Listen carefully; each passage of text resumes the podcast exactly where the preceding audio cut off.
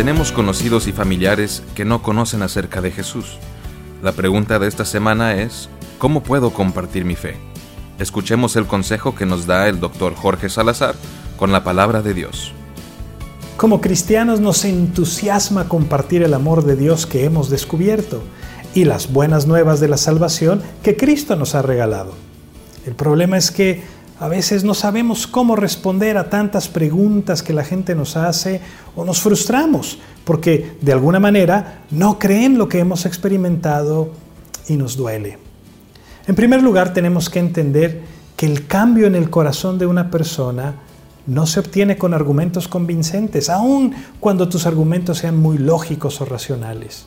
El cambio lo hace Dios. De manera que lo primero que tenemos que hacer es orar por aquella persona a la que queremos hablarle del amor de Dios. Y hay muchas maneras de compartir lo que Dios ha hecho en nuestra vida. Pero aparta un tiempo con esa persona para hablar específicamente de esto. Puede ser algo muy provechoso.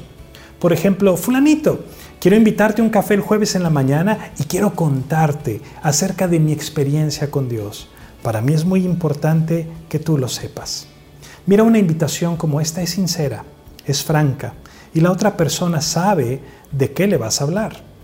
Cuando compartimos nuestra fe, es importante que entendamos correctamente el mensaje del Evangelio, aun cuando no tengamos todas las respuestas. Nadie lo sabe todo. Y si somos honestos, es mejor descubrir juntos las respuestas a todas estas preguntas en la Biblia que inventarnos respuestas insatisfactorias. En nuestra página web pusimos algunos recursos que te pueden ayudar a presentar el Evangelio de una manera muy sencilla y muy clara. Haz clic en los comentarios y espero que sean de gran bendición para ti y para los tuyos. Que Dios te bendiga.